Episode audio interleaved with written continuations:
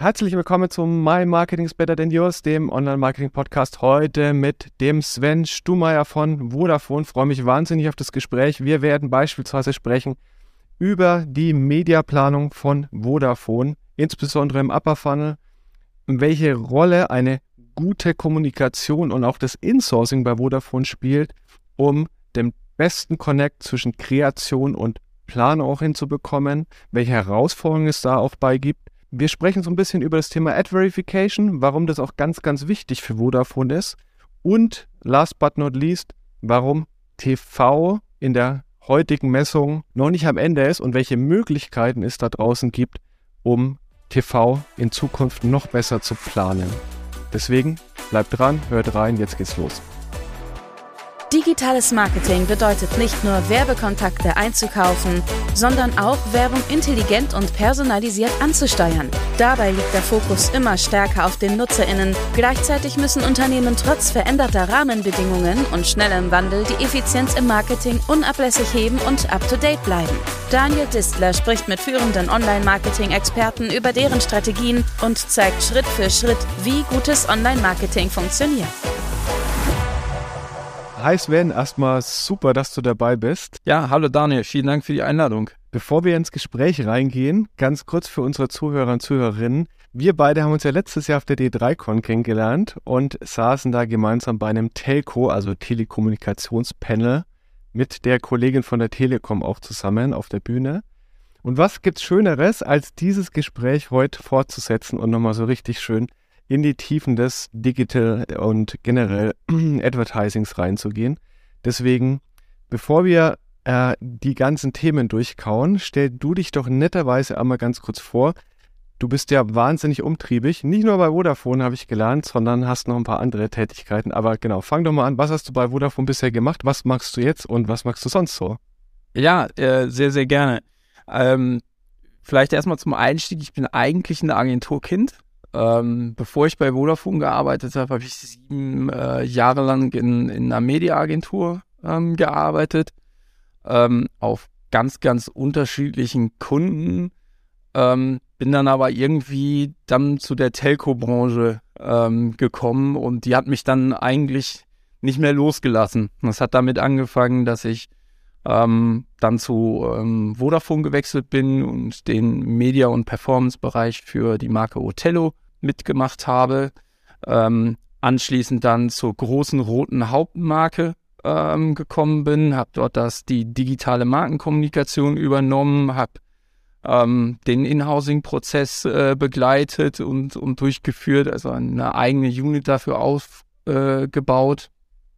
Äh, ähm, und bin jetzt seit einem Jahr ähm, dafür verantwortlich, Daten- und Advertising-Modelle äh, zu bauen, die wir halt als B2B-Produkt sozusagen halt auch äh, am Markt äh, mit anbieten. Ja, und nebenher, ähm, das ist ja meistens noch nicht genug, weil es uns so viel Spaß macht, ähm, sitze ich noch im, im ähm, Strategieboard von einem unserer Dienstleister, ähm, eine Ad-Scanner, ähm, als, als, als Vodafone-Funktion und habe halt auch eine, eine kleine Selbstständigkeit nebenher noch, um ähm, Wissen, was man sich halt einfach über die Jahre angeeignet hat, auch noch an, an andere weiterzugeben. Da berate ich dann Kunden aus dem ja, Fashion-Bereich, einige, ein paar Startups und ähm, ja, das macht sehr, sehr viel Spaß, weil es mal was anderes ist als, das kennst du als die großen Konzerntanker die spannende Frage, die sich mir dabei stellt, und so ein bisschen mache ich es ja selber, aber trotzdem, wie kriegst du denn das alles unter einen Hut? Also das ist mitunter wirklich eine, eine Herausforderung. Ich versuche es ehrlicherweise meiner Frau immer als Hobby zu verkaufen, dass das mein Hobby, äh, dass das mein Hobby ist. Ähm, nein, in der, in der Tat, also die, die, die, die Strategieboard-Tätigkeit ähm, ist halt Teil unserer Kooperation mit AdScanner, von daher fehlt sie halt schon so ein bisschen in den beruflichen Kontext ähm, hinein. Ja. Das ist also weniger das Problem und dann äh, die Beratungstätigkeiten, das versucht man dann irgendwann mal am später am Abend zu machen, wenn die Kinder im Bett liegen, ähm, die Frau vielleicht ein TV-Programm guckt, was, was jetzt als Mann nicht unbedingt so attraktiv ist, ähm, dann lässt sich das ganz gut vereinbaren. Ja, okay. Kommt mir sehr bekannt vor, ja. Ja, sehr schön. Also lass uns doch mal ein bisschen reingehen, deine verschiedenen Tätigkeiten. Also ich würde ganz gern ehrlich gesagt anfangen bei Vodafone und zwar nicht im aktuellen Kapitel, sondern in deinem letzten Kapitel, weil da warst du ja im Digital Branding im weitesten Sinne aktiv, also in der ganzen digitalen oder insgesamt Kommunikation, äh, verantwortlich für eure Media. Und das ist dahingehend spannend. Also wir hatten ja im Vorgespräch auch schon mal ein bisschen uns ausgetauscht. Ich bin ja eher so das Performance-Marketing-Kind, äh, das heißt sehr stark im Mid-Funnel und Lower-Funnel aktiv. Das wäre auch so ein bisschen der Schwerpunkt der, der letzten Podcast-Folgen. Und ähm, was ich bei dir spannend finde, du hast ja komplett eigentlich die Perspektive aus dem Branding und eher aus dem Upper Funnel. Ja. Erzähl doch mal ein bisschen, was habt ihr da gemacht und wie sieht eine Mediaplanung, eine gute Mediaplanung im Jahr 2023 aus und vielleicht auch beim Vodafone ganz spezifisch, wie sieht die da aus? Ich glaube, das kann man sogar fast mit einem, mit einem Satz beantworten.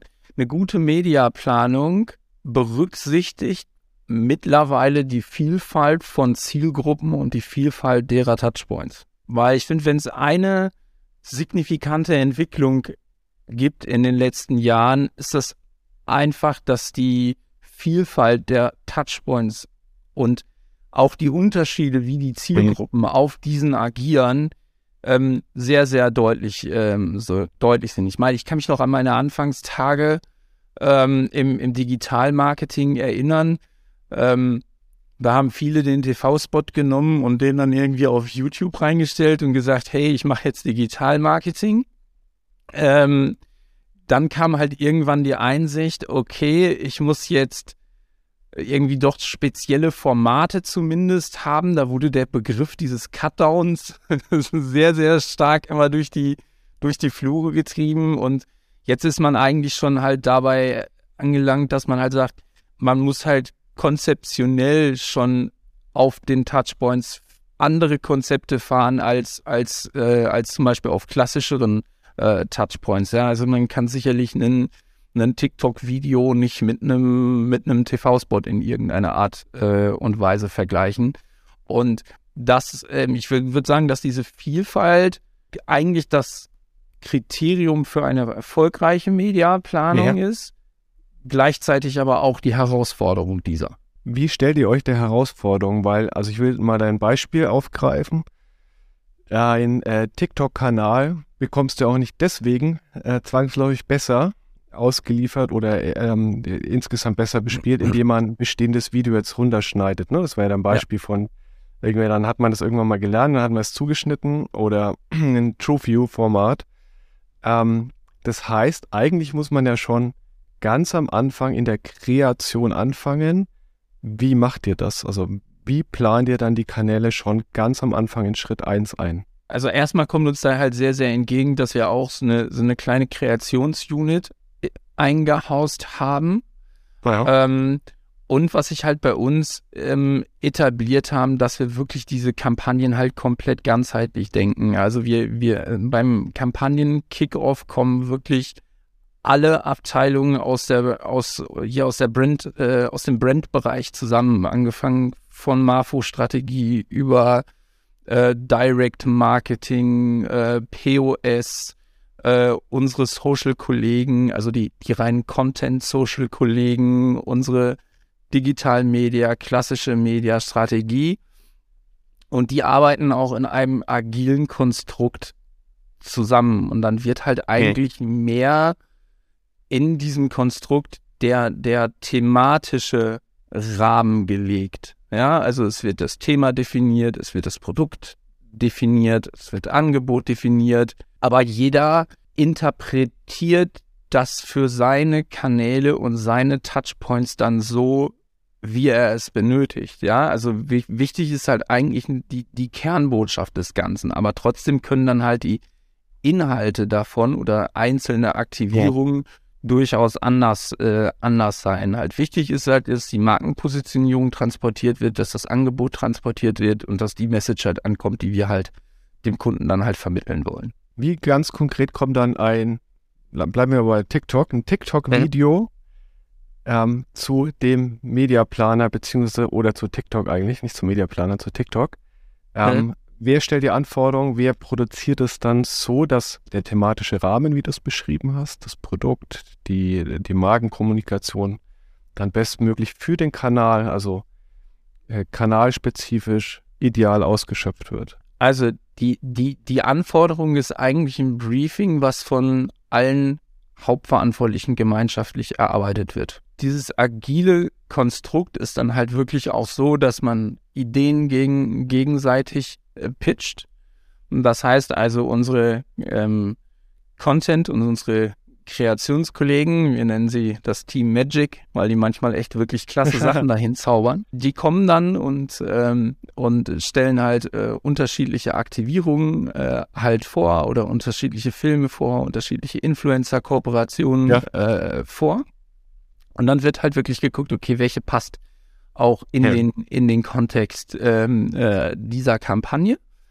Und ähm, wenn dann da sozusagen dann der Haken äh, dahinter gemacht worden äh, ist, dann kommen unsere Mediakollegen äh, halt auch ins Spiel und äh, geben dann halt ja mit Guidelines, ich würde jetzt nicht sagen Vorgaben, sondern es ist wirklich eine gemeinschaftliche Diskussion, geben halt Guidelines über, über Länge, über Placement, ähm, wie und wo Botschaften vielleicht dann halt äh, kommuniziert werden okay. sollen, damit ähm, ja dass sowas wie Durchsichtsraten, äh, Klickraten dann halt hoffentlich durch die Kreation optimiert werden. Das ist ja deutlich aufwendiger als das, wie es vor irgendwie fünf oder zehn Jahren funktioniert hat. Also zum einen gibt es ja wesentlich mehr Kanäle. Die Kanäle ja. sind ja in sich auch deutlich unterschiedlicher. Also ein YouTube ähm, hat ja recht wenig gemeinsam mit einem TikTok, hat recht wenig gemeinsam vielleicht mit einer klassischen Online-Videoplattform.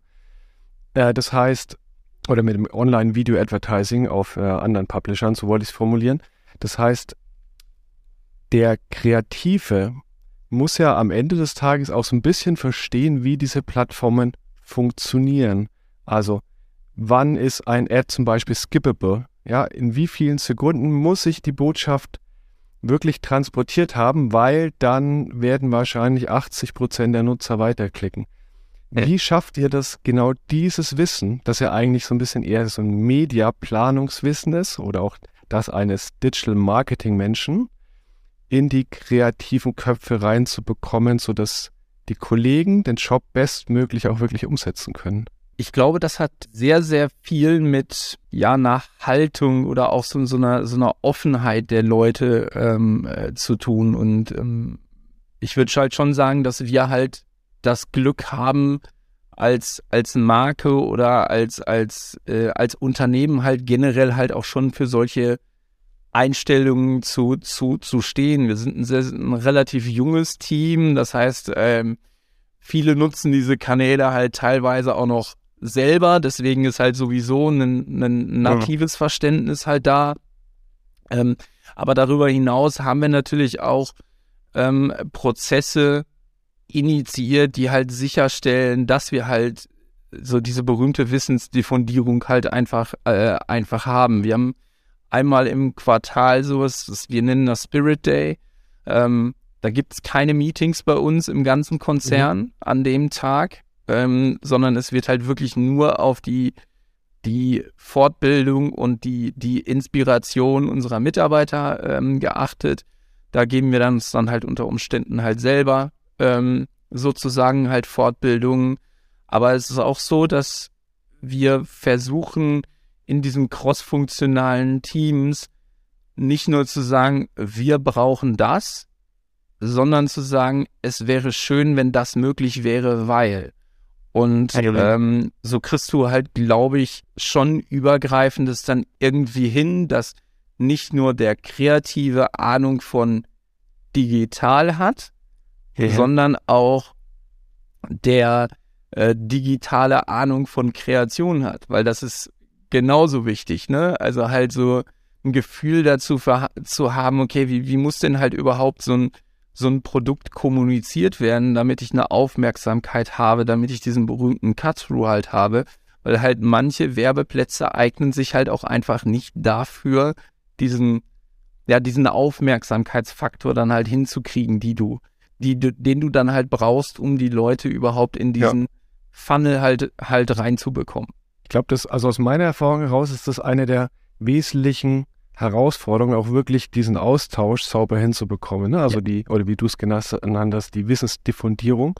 Weil, also Kreation und Media ist schon, sind scho- schon zwei Paar Schuhe, aber sie gehö- gehören halt zusammen und ähm, wir haben da sehr viel Prozessoptimierung auch in letzter Zeit reingesteckt, um genau da an der Stelle anzusetzen. Das heißt, dass die Kreation auch Teil der Mediaplanung wird Ja. und auch der Austausch entsprechend da ist, weil ich meine, es bringt nichts, wenn eine Mediaagentur, wenn da 20, 30 oder 40 oder noch mehr Leute sitzen und den Mediaplan vor sich hin erstellen und ähm, dann einmal im Monat äh, eine halbe Stunde mit der Kreativagentur sprechen.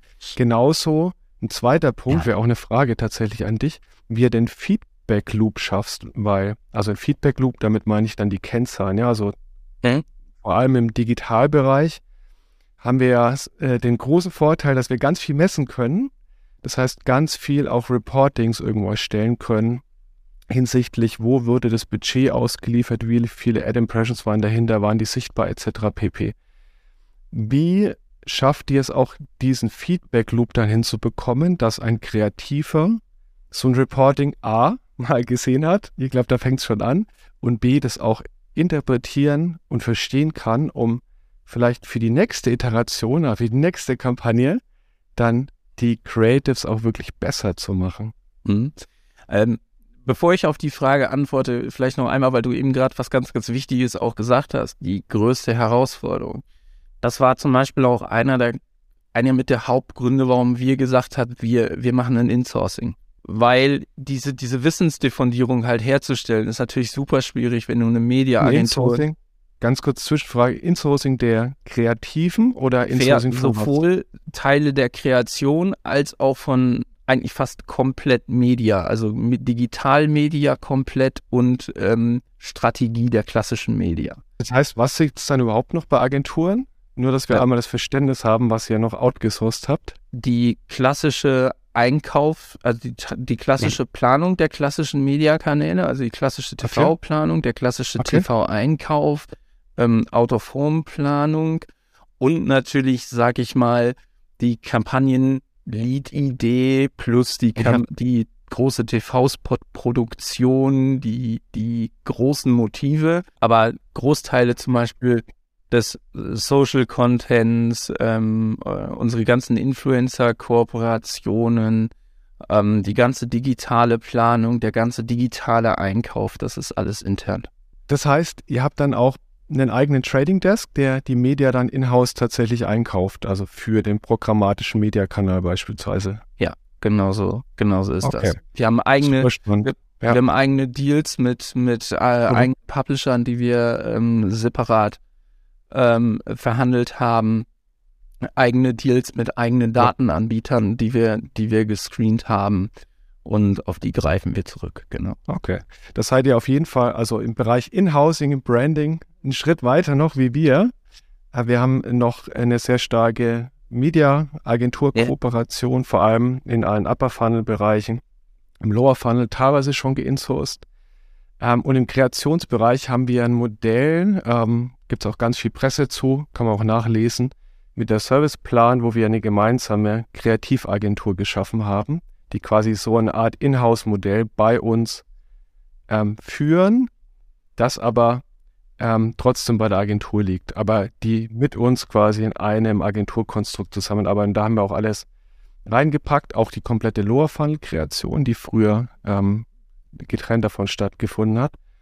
Ähm, und witzigerweise, weil du vorhin ähm, meinst, ihr nennt die The Magic oder wie, wie heißt die Abteilung? Team Ma- Magic. Ma- Team Magic, bei uns ist die Bubble, in an, an, Anlehnung an die O2 Bubble Ja. ähm, die, die da die kreativen Köpfe vereint. Ja, super spannend. Ich habe dich gerade unterbrochen. Wir waren Ja. ähm, eigentlich beim anderen Thema. Genau, jetzt haben Genau, wir einmal verstanden, was ihr alles Greenhouse habt.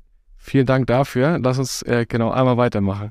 Genau, also ich wollte halt nur sagen, das ist halt für mich so dieses, dieses, dieser entscheidende Punkt, warum wir ingesourced haben, weil es ist Ja. genauso wie du sagst, es ist natürlich super schwierig, wenn du Ja. viele Leute von einer Mediaagentur, von einer Digitalagentur, dann hast du vielleicht noch irgendwie so einen so einen Search-Spezialisten da irgendwie noch mit am, am Tisch sitzen. Ja. Dann hast du die die Lead-Agentur für die Kreation, dann hast du die POS-Agentur und, und, und, und, und. egal wie du sehr du dich halt noch bemühst, ähm, am Ende des Tages wirst du immer irgendwo zwischen diesen ganzen Stellen einen, einen, einen Wissensverlust halt, äh, halt haben oder auch so ein, so ein Koordinationsdiskrepanz. Und ähm, unser äh, einer der Gründe, warum wir halt äh, ingesourced haben, war ja. halt genau, um, um, um das halt glaub, zu managen. Da muss man fairerweise dazu sagen, also Insourcing löst ja nicht alles, ja. Nein. Ja, man hat immer noch Kollegen, die nicht miteinander sprechen, wo irgendwie Absolut. Person A nicht weiß, was Person B auch in ja. Konzernen macht, also vor allem in Großkonzernen. Glaube ich auch ein ganz großes Thema, weil die sitzen ja auch nicht alle in einem Team oder in einer Abteilung, ja. sondern gibt es ja auch wieder verschiedene Abteilungen. Das heißt, man ist ja trotzdem angehalten, irgendwo in agilen Teams diese Kommunikation sicherzustellen und dass die Leute ganz, ganz eng zusammenzuarbeiten. Nichtsdestotrotz, einer der großen Vorteile ist am Ende des Tages das, was du jetzt gerade beschrieben hast, dass man halt weniger Informationsgaps hat ähm, und vielleicht auch ähm, das ein bisschen einfacher ist, weil ich meine, wenn man irgendwie noch fünf oder sechs oder sieben Agenturen an der Seite hat, die irgendwo sitzen in Deutschland und äh, definitiv nicht äh, bei einem im Büro, dann wird es halt noch, natürlich nochmal deutlich schwieriger. Ähm, davon abgesehen, dass Agenturen ja manchmal auch Eigeninteressen verfolgen ähm, und man da natürlich auch in der, als Advertiser in der Pflicht ist, darauf zu achten, dass die natürlich bestmöglich fürs eigene Unternehmen arbeiten und auch keine Agenturkonflikte entstehen ne, zwischen Agenturen. Also Absolut. Also habe ich auch schon alles erlebt. Ja. Ähm, deswegen, ich glaube, es ist wesentlich einfacher im, im Inhouse-Konstrukt, wie du es beschrieben hast, löst natürlich nicht die Aufgabe, mit agilen Teams wirklich das sauber einmal aufzusetzen bringt aber auch echt auch neue Challenges, ne? Das, also ich würde würd auch so weit gehen, dass das nicht unbedingt für, für jeden geeignet ist. Ja, zum Beispiel so dieses, das, das Thema Accounting, ähm, Financing dann später, wenn du dann ähm, die ganzen Vermarkterrechnungen alle separat kriegst, alles in deinem Team kontrollieren musst, ist halt das, was du gebucht hast, wirklich auch ausgeliefert worden, stimmt das Pricing, ähm, äh, POs eröffnen, Budgetshifts, das ist schon nicht ohne. Ähm, das darf man nicht unterschätzen. Da nimmt eine Agentur einem schon wahnsinnig viel Arbeit ab. Ja. Also das ist ähm, schon, schon wirklich signifikant. Lass uns noch mal kurz zur ja. Mediaplanung zurückkommen. Wie sieht denn ein guter Mediaplan aus? Und zwar im Hinblick auf die Mediagattungen, die da drin sind. Vor allem interessiert mich, wie hat es sich verändert in den letzten, sagen wir mal, zwei, drei Jahren? Also welche Kanäle siehst du jetzt stärker, welche vielleicht schwächer vertreten? Das ist, das ist sehr, sehr, sehr, sehr vielfältig. Also jetzt gerade in der Corona-Zeit haben wir da auch nochmal echten, echten Umschwung, ähm, einen starken Umschwung erlebt. Ja, ähm, ich denke mal so, gerade so das Thema Out-of-Home-Werbung wurde in der Corona-Zeit sehr, sehr, sehr stark äh, diskutiert, ja auch in, in der Presse. Ähm, von daher ist es eher, ist es sehr, sehr situativ, würde ich sagen. Trotzdem so, so ein paar Sachen kann man, kann man, glaube ich, schon, schon sagen, die wichtig sind. Das hängt sehr, sehr stark mit den Produkten ab, die wir verkaufen. Unsere Produkte sind erklärungsbedürftig. Man, man versteht nicht ähm, sofort alles. Es sind mhm. super, super viele Informationen auf dem Produkt. Preis, Datenumfang, äh, Device-Information, Marke, wo kaufe ich das, ne? Also, und das ja. limitiert halt schon, sag ich mal, so ein bisschen die Möglichkeiten, wie du, wie du kommunizierst. Wir schauen also stark in der Mediaplanung darauf, dass wir Werbeträger verwenden, die uns genau diese Möglichkeiten der Kommunikation halt bieten und gleichzeitig halt aber auch natürlich halt hinsichtlich der, hinsichtlich der Marke eine emotionalere Aufladung ermöglichen. Daher findet man zum Beispiel Print bei uns relativ wenig in den, okay. äh, in den Mediakanälen. Das kann mal Sinn machen, wenn du zum Beispiel so Entscheiderkommunikation oder sowas machst, dann ist es halt gut. TV ist nach wie vor ein wichtiger, ein wichtiger Standard, weil ähm, kein Medium baut so schnell Reichweite auf mit einem mit einem visuell starken, erklärbaren Ansatz. Ähm, ich glaube, dass das treibende Thema, was in der Branche im Moment sicherlich durch die Decke geht, ist das Thema CTV, was jetzt auch mit den verstärkt natürlich mit den werbefinanzierten Streaming-Angeboten ähm, im deutschen Markt noch mehr präsent hat. Ähm, das Thema Podcast findet man auch bei uns mittlerweile in, in, in jedem Mediaplan, eben weil es super Möglichkeiten bietet, ein bisschen erklärerischer an ein kompliziertes Produkt heranzugehen. Generell hoher Bewegtbildfokus. Wie, wie geht ihr äh, da zum Beispiel in die, in die Planung rein? Also welche Podcast-Formate oder Kategorien bucht ihr dann? Oh, da müsste ich, da müsste ich jetzt ehrlicherweise unsere, unsere äh, Spezialistin dafür ähm, äh, befragen, die Annika, ähm, die sich damit äh, auseinandersetzt. Ja. Ähm, als erstes guckt man natürlich halt mal so von, von dem, welche Sachen passen halt irgendwie thematisch, wo findet man sich da halt auch irgendwie so, so ein bisschen als Marke ähm, halt wieder. Ähm, dann äh, schaut man halt so ein bisschen die, die Hosts, ähm, was sind das für Typen, wie ist, wie ist so der Sprech, den dieser Mensch halt hat, passt das irgendwie so auch zu dieser Tonalität, mhm. wie du als Unternehmen ähm, redest, ähm, sind da irgendwie relevante Sachen? Und dann guckt man natürlich halt auch, ähm, klar, wie, ist da die Konkurrenz schon irgendwie wie, wie involviert? Und ähm, am, Ende, am Ende kommt man dann halt bei so schönen Sachen wie Apokalypse und Filterkaffee ähm, dann halt raus und ähm, da engagieren wir uns dann und das, ähm, ja, ich glaube, es ist ja. ein, ein, guter, ein guter Ansatz. Spannend. Jetzt, und du sagtest ja also primär bewegt ihr euch im Bewegtbild in der Brandplanung. Ähm, absolut nachvollziehbar. Das heißt aber ganz konkret, also wenn wir jetzt mal so über einen programmatischen Media-Einkauf sprechen und über klassische Display-Formate, die spielen da gar nicht so die Rolle bei euch oder ja. wie muss ich mir sehr das in der Mediaplanung vorstellen? Okay. Ja, sehr, sehr wenig. wenig. Ähm, gibt auch einen ganz, ganz ja. einfachen, einen ganz, ganz einfachen Grund. Ich bin halt über, auch überhaupt gar kein Freund dieser, dieser berühmten IAB-Standards. Aber wenn man sich ja. das jetzt mal überlegt, äh, der ist ja, glaube ich, immer noch bei 50.1 oder ist er ja. mittlerweile auf 101 geändert? Nee, immer 50, noch 50.1. 50.1. Wenn man sich mal überlegt, ähm, was in einer Sekunde bei 50 Prozent Sichtbarkeit eines Werbemittels aus dem Telco-Bereich halt irgendwie beim Konsumenten ja. ankommen, äh, ankommen soll.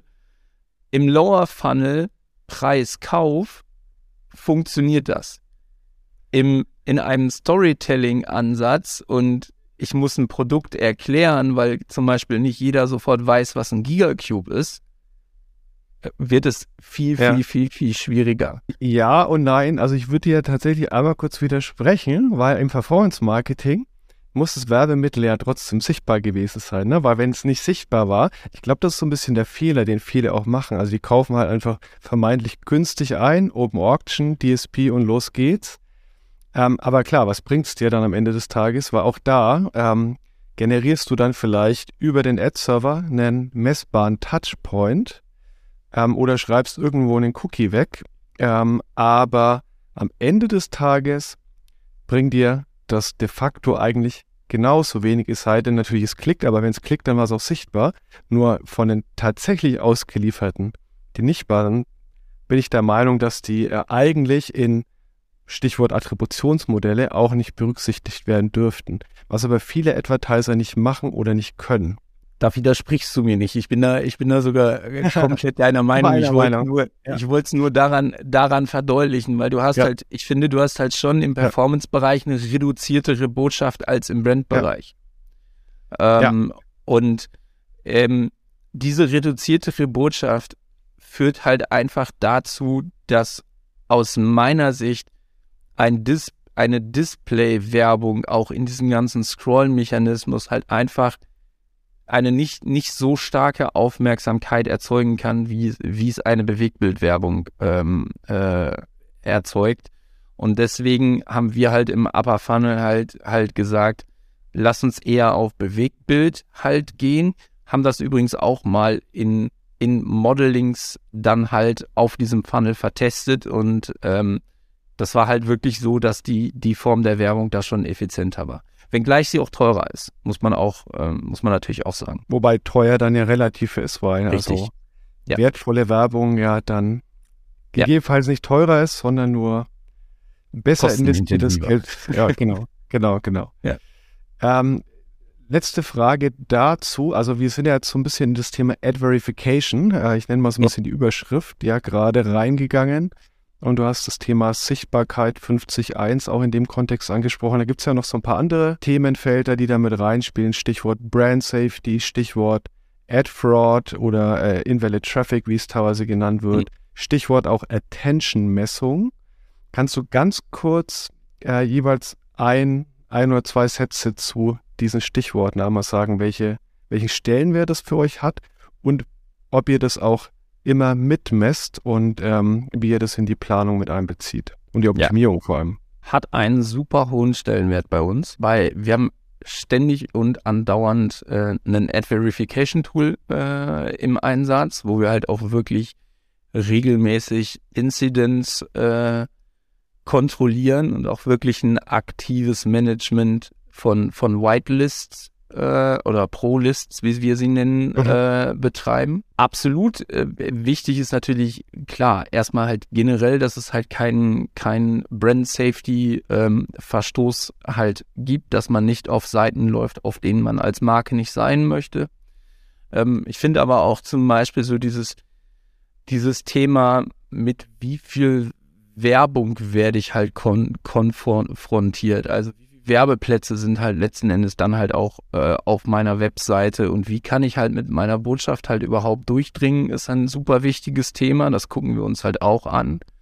Ähm, wenn wir zum Beispiel halt merken, dass wir mehrheitlich auf Seiten ausgeliefert werden, wo wir mit sechs, sieben, acht anderen Werbeplätzen halt halt halt konkurrieren, ähm, da liefern wir da nicht mal so häufig aus. Ähm, wie kontrolliert ihr das? Also sitzt da jemand, der das dann händisch nachschaut? Habt ihr dann einen Crawler oder woher kriegt ihr die Info, dass das ein Placement ja, das ist, ist eine das Seite, ist, die viele Placements ja, ausliefert? Das ist halt wirklich ähm, im Moment leider noch, noch, noch Desk Research. Also ich habe jetzt noch kein, ja. kein Ad Verification Tool halt, ja. halt gefunden, die, die halt genau das wirklich auch zufriedenstellend äh, lösen können. Das heißt, wir schauen uns halt halt schon ähm, Platzierungen halt an. Ähm, ist natürlich im programmatischen Bereich mitunter äh, schwieriger, aber ähm, vielleicht auch noch ein, ein äh, wichtiges Insight ähm, im, im Upper Funnel. Ähm, wir sind halt auch wirklich fast ausschließlich in Deals unterwegs. Also wir kaufen ja. halt sehr, sehr wenig Open Market Inventare ähm, da halt ein, eben genau aus diesen ja, Qualitätsansprüchen heraus, ähm, die wir halt haben da. Ich würde gern dir eine letzte Frage zum Thema TV nochmal stellen, weil da kommt mhm. ja eure Kooperation ins Spiel, die du schon mal angerissen hast bei deiner Intro. Ja. Ähm, ist es ja so, dass seit, ich glaube, fast 40 Jahren mittlerweile die Einschaltquoten ja ähm, der GfK im Auftrag der AGF ja ähm, für die TV- und Mediaplanung herangezogen werden. Jetzt habt ihr irgendwann gesagt, so, okay, das reicht euch offensichtlich nicht mehr. Und deswegen habt ihr eine Kooperation mit AdScanner. Sagt doch mal, warum euch das nicht reicht und welche Daten AdScanner für die TV-Planung jetzt an additiven ähm, äh, oder additive Daten AdScanner jetzt konkret mitbringt. Ich will da gar nicht großartig ähm, der, der AGF oder, oder der GfK halt den, den, äh, den äh, so, so einen schwarzen Peter oder sowas zuschreiben, so nach dem mhm. Motto, das reicht halt nicht, weil ich finde, sie machen einen guten Job. Sie haben eine total wichtige Funktion äh, in, in Deutschland und ähm, das sollte bitte auch so, ähm, so bleiben. Ähm, trotzdem ist es so, wenn man sich mal den, den TV-Markt anguckt, da ist unfassbar viel Geld im Spiel. Ähm, und am Ende Hast du eine Zahl im Kopf, was wir in Deutschland gerade an TV-Spendings immer, äh, Spendings immer noch haben? Ja, also wenn man sich mal die, die, die, die Brutto-Spendings äh, anschaut, allein von äh, im, im, im Telekommunikationsmarkt, da näherst du dich brutto echt fast den 500 Millionen, ne? Also das ist, das ist ein, Nur das in Deutschland, ja. In Deutschland, das ist ein das richtiges Wort, ne? Und das, das ja. wird auf das kommt von vier Companies. Das darf man auch nicht äh, vergessen. Ja. True, ja. So. Ja. Und ähm, wir, unsere beiden Unternehmen sind ja durchaus, sage ich mal, in einer äh, Challenger-Position gegen den äh, Platzhirsch, was das angeht, ähm, die Deutsche Telekom. Und wir haben uns halt einfach mal die Frage gestellt, wie können wir es irgendwie eigentlich schaffen, da uns in irgendeiner Art und Weise einen Vorteil zu erarbeiten, der eben nicht Geld ist. Ähm, Ja. Und die einzige Möglichkeit ist halt, das über Daten zu machen. Und ähm, die, die Daten, die es aber allerdings am Markt halt gibt, ähm, die sind halt für jedermann zugänglich. Die sind halt alle gleich. Also du operierst im Endeffekt im eigenen Saft, sodass es halt dann wieder beim Ja. Geld landet. Ja. Ähm, und da haben wir dann halt gesagt, ey, wir müssen da irgendwie raus aus diesen, diesen Dings. Wir müssen da irgendwie einen Weg finden, ähm, der, der, der anders ist, der ein bisschen cleverer ist. Und ähm, da haben wir dann gesagt, wir sind, wir sind Deutschlands größter TV-Anbieter. Lass uns so unsere eigenen Daten nehmen und, und mal gucken, was, was die halt sagen. Und ähm, das machen wir seit mittlerweile seit äh, knapp anderthalb Jahren. Ähm, das Produkt ist ja auch erst seit einem halben Jahr draußen, also wir haben da schon ein bisschen Ja. mehr Erfahrung äh, mit. Und ähm, das, äh, da sind wir sehr zufrieden mit. Das läuft, das läuft ganz gut. Ja, ich glaube, da müssen wir fast mal eine eigene Folge dazu machen. Vielleicht dann auch gerne mit AdScanner, wenn die Lust haben, irgendwie dazuzukommen, dann machen wir eine Dreierrunde. Weil, Also ich habe mich auch ein bisschen eingelesen, was ihr da macht und ich glaube, da können wir jetzt locker auch noch mal eine halbe Stunde oder dreiviertel Ja. Stunde drüber sprechen. Ja. Welche Vorteile ihr da aus den Daten herauszieht und ähm, welches mehr an Informationen ihr dann für die Optimierung nutzen könnt. Vor allen Dingen, ich glaube auch erst äh, ehrlicherweise, dass das der Anfang ist, weil äh, auch, auch im Brand-Bereich hast du halt einfach die, die Herausforderung, dich mit den Daten auseinanderzusetzen. Wir müssen halt versuchen, und das ist immer noch nicht richtig geschehen, ähm, die, die, die klassische Welt, also die, die zum Beispiel jetzt, Ja. ich sage jetzt mal TV als klassische Welt, wenngleich CTV ja schon so ein Mischmasch ist, ähm, aber halt auch mehr mit der digitalen Welt halt noch ähm, noch zu verbinden, also gemeinsam planer, planbarer zu machen, gemeinsam optimierbarer ver- zu machen. bindender und auch kompetitiver zu machen im Hinblick auf die Datenpunkte. Ne? Aber darum geht's ja. auch. Also magst du eine Kampagne auf Google oder äh, in, bei Meta, hast du augenscheinlich ja alles von der Impression bis zu vielleicht Conversion dann, wenn wir über einen Law of Funnel sprechen. Im TV ähm, operiert man ja meistens auf einer relativ dünnen Datenbasis. Und Ja. auch darum geht's ja, ne? dass man so ein bisschen Ja. dazu aufschließt. Absolut. Das mein Verständnis zumindest. Absolut. Die Datenbasis im TV ist halt ein bisschen, ein, ein, ein bisschen dünner und, und äh, auch wenn ich, ich bin ein TV-Fan, ne? Ähm, aber man muss halt letzten Endes sagen, die Möglichkeiten, die dir die, digital oder du hast Google Meta angesprochen, ähm, halt gibt, die sind für einen Advertiser natürlich schon um ein Vielfaches vielfältiger und bisweilen auch sogar noch ein bisschen transparenter. Ne? Also wenn du bei, bei Facebook eine Kampagne einstellst, ähm, da siehst du halt sofort, was passiert mit meinem Geld, äh, wie viel gebe ich wann in, in welchem Moment aus und äh, beim TV, da, da gibst du das erstmal weg und dann schießt du ein paar Stoßgebete in den Himmel, dass das halt auch wirklich alles so funktioniert, wie du dir das vorstellst. Aber genau da kommt ja dann ähm, eure Kooperation im Spiel. Ja. Deswegen, also wie gesagt, ich glaube, da, da wird es sich fast lohnen, wenn wir nochmal das Thema vertiefen. Im Sehr Hinblick gerne. auf die Zeit Ja. würde ich dir gerne noch zwei abschließende Fragen stellen. Die stelle ich nämlich jedem Gast, auch dir. Und zwar Frage Nummer eins. Welches Unternehmen hättest du gerne selbst einmal gegründet? Kann äh, ein Startup sein oder jetzt auch schon ein größerer Konzern, der mal vor 15 Jahren vielleicht im Kleinen entstanden ist. Welches Unternehmen? Fritz Cola. Ich finde die Cola wahnsinnig lecker. Ich bin, ich bin Ja. ein Cola-Fan. Ich mag die Vereinbarkeit von so ein bisschen von Mainstream, den sie durchaus auch in ihrer Marke haben, aber trotzdem diesen ehrlichen, echten, authentischen Kern. Ähm, und so, ein- so, so ein bisschen edgy an der, an der einen Seite. Ähm, das finde ich, finde ich, finde ich super spannend und finde ich, das finde ich echt einfach klasse. Produkt super, Kommunikation gut. Ich mag's. Welche Person aus der Branche hättest du gerne mal kennengelernt? Oder würdest auch noch kennenlernen? Also wenn wir vielleicht mal so in der Advertising- oder äh, Tech-Welt bleiben oder Digital-Welt. Finde ich super schwierig, weil ich glaube, wir haben, wir haben sehr, sehr viele interessante äh, Menschen bei uns, äh, bei uns in der Branche. Dann würde ich wahrscheinlich Elon Musk sagen, aber nicht aufgrund der Tatsache, dass ich ihn irgendwie so besonders toll finde oder dass ich ihn bewundere hey. oder sowas, sondern weil ich einfach mal gerne verstehen wollen würde, was in dem Kopf von diesen Menschen äh, ja. ähm, los ist. Positiver Art, genauso aber auch negativer ja. Art. Ähm, also ich möchte hier nicht da irgendwie, ähm, dass das falsch verstanden wird, weil ja. Ich finde es auf der einen Seite total bewundernswert, wie er denkt, auf der anderen Seite kann ich es halt überhaupt nicht nachvollziehen, wie er denkt und das finde ich halt, das finde ich mal spannend, das zu ergründen, was da ja. vor sich geht. Ja, bin ich voll bei dir. Jetzt habe ich dir vorhin gar nicht die Frage gestellt, ob ihr auf Twitter noch aktiv seid, aber das machen wir dann auch ein anderes Mal. ich habe meinen Twitter-Account gelöscht. Hast du? okay. Okay, okay. Das ist ja super spannend. Ja, Soweit bin ich nicht gegangen.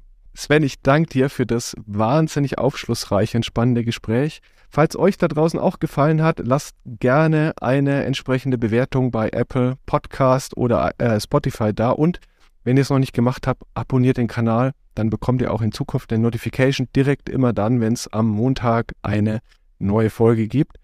Sven, danke nochmal an dich und dass du zu Gast warst. Danke dir, Daniel. Hat mir wahnsinnig viel Spaß gemacht und äh, bei Interesse gerne dann auf ein neues nochmal. Sehr gerne. Und jetzt sind wir raus. Ciao.